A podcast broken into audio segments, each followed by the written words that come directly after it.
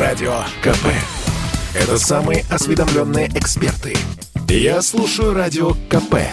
И тебе рекомендую. Как дела, Россия?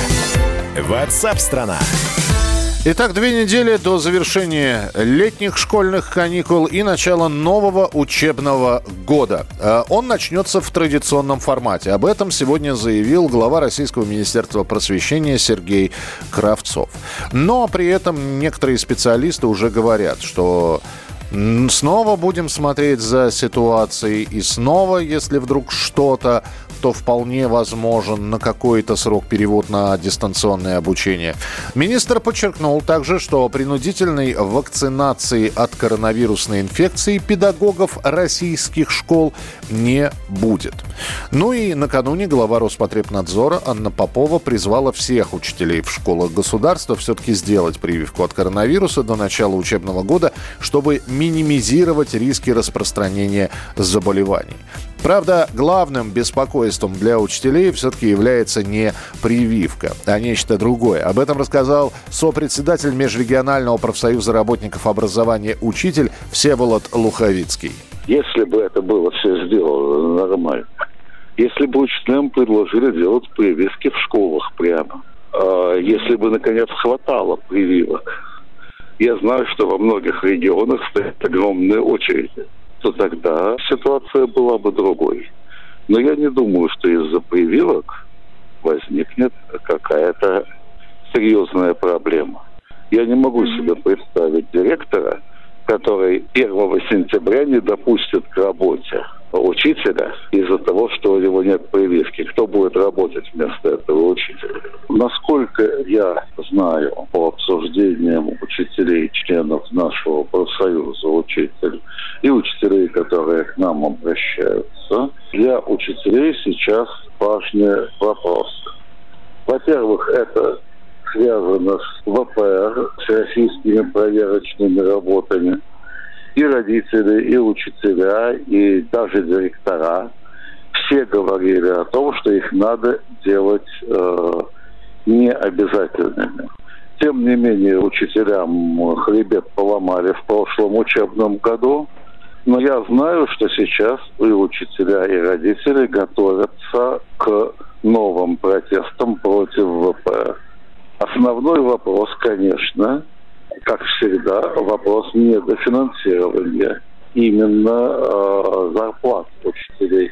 В самых разных регионах власти пытаются экономить на учителях. В Подмосковье вдруг начинают сокращать зарплаты за классное руководство. На Дальнем Востоке вдруг собираются отменить деление по группам э, на английском языке и информатике даже в Москве, вот сейчас только что мы узнали, что э, в, не, в одной из московских очень хороших школ берут да сокращают психологов и логопедов. Об этом больше всего думают э, все э, учителя. Ну что же, самый большой стресс перед школой наблюдается у первоклассников, а с началом учебы у старшеклассников. Такие выводы сделали исследователи онлайн-школы Фоксфорд в рамках создания курсов снова в школу. Согласно результатам анализа, большинство школьников, 65%, испытывают стресс перед 1 сентября.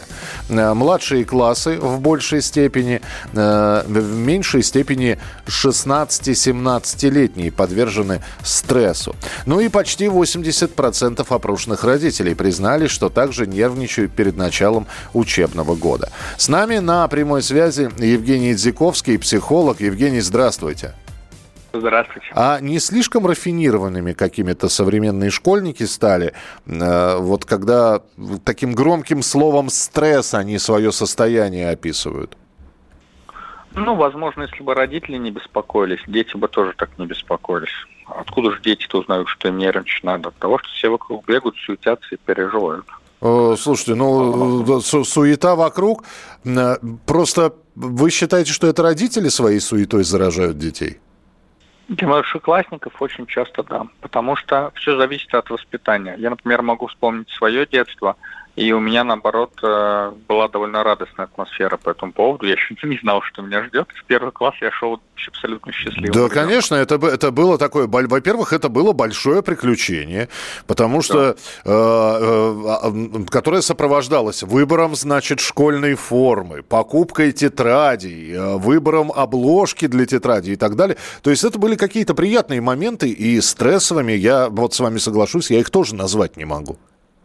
Вам повезло, мне повезло. А теперь представьте, что приближается 1 сентября, а ваша мама плачет и говорит, как же мою золотинку там другие дети будут обижать, учительница наругивать, а если он не справится? И ходит и перечитает утра до вечера об этом. Как вы себя чувствовали? Наверное, ну, плохо. не знаю. А, опять же, здесь вопрос. А, если мама комплексует из-за того, что вот тебе уже 6 лет, а ты еще не читаешь, или тебя будут бить за то, что ты умненький, ну, такой...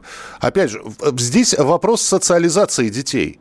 А может быть, да. просто, просто современным детям именно социализации не хватает? Потому что если дошкольник ходил в детский сад, если дошкольник общался с вер, со сверстниками во дворе, у него и не будет никаких проблем к адаптации в школьной э, жизни. Это довольно сложный вопрос. В частности, есть даже тесты, которые показывают готовность э, к тому, чтобы начинать школу. А, все дети разные. Есть те, кто легко переносит, есть те, кто не очень легко переносит. У всех разная обстановка дома. А, бывают те, кому действительно тяжело дается первый поход в первый класс, ну, потом обычно нормализуется. А у старшеклассников там другой вопрос. Там ЕГЭ приближается. И 9, 10, 11 класс, там довольно много прессинга. И если даже летом там кто-то забил и не учился, он мысленно такой думал, ну ладно, у меня потом еще будет время. То это время, вот оно настает. Вот теперь надо учиться, вот теперь будет тяжело многие переживают. Угу. А, знаете, давайте сейчас, как вот книги выходят с советами, как перестать э, переживать и начать зарабатывать. Правда, ответ очень простой. Начните зарабатывать и перестаньте переживать. Вот, как, как перестать стр... Э, э, вот в стрессовом состоянии в таком предшкольном находиться? Есть ли какие-то практические советы? Для школьников или для родителей? А вы и для тех, и для других. Ну, для родителей надо хорошо понять, что это проблема ребенка, пускай ребенок сам решает. Когда попросит, тогда и поможете. Займитесь своими делами, начните больше зарабатывать и меньше стрессовать. Потому что чем больше вы переживаете, тем ребенку тяжелее. Это серьезно так. А, у него же нет каких-то, независимо, кстати, заметим от возраста, а, каких-то других глобальных образцов, кроме родителей, в жизни ребенка нету. Остальное менее значимо, даже если там уже 14, 15, 16 лет, все равно какую модель показывают родители, тому ребенок научается. Показывают, что школа это что-то опасное, тревожное, можно не справиться, он начинает в это верить. Показывают, что ну нормальное времяпровождение, там сейчас лето, завтра будет зима, бегал во дворе, будешь бегать в школе. Ну окей, ладно. Для ребенка, в свою очередь, тоже. Ну, совет он такой, не все, наверное, смогут ему последовать. Изучите какую-нибудь дыхательную практику, попробуйте ее и экспериментально выяснять, что ваше состояние зависит от вас. Когда переживаете, вполне можно успокоиться. Mm-hmm. Чем, легче, чем больше вы успокаиваетесь, тем легче учиться. Чем легче учиться, тем комфортнее. А, вот это вот обязательное сопровождение, особенно в первые месяцы в школу, из школы, э, мама встречает, мама провожает, мама пытается чуть ли не на урок прорваться, это правильно или нет? Точки зрения воспитания и всего остального, конечно, нет. Но обстановка изменилась. Если, скажем, в моем детстве странно посмотрели на тех, за кем бы еще в третий уже день пришли родители. То есть первый, второй кто-то пришел, а начиная с третьего дня уже никого не водили. Первоклассники спокойно гуляли как угодно.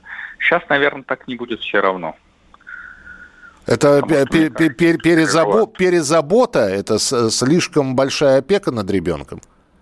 Ну, общество тревожится, что вот на ребеночка нападут, педофилы там всякие, или обидит кто-то криминал, там, ну вот все изменилось. Понятно. Сейчас как-то уже детей без присмотра не оставляют. Спасибо большое. Психолог Евгений Дзиковский был с нами в прямом эфире на радио «Комсомольская правда». Как дела, Россия? Ватсап-страна! страна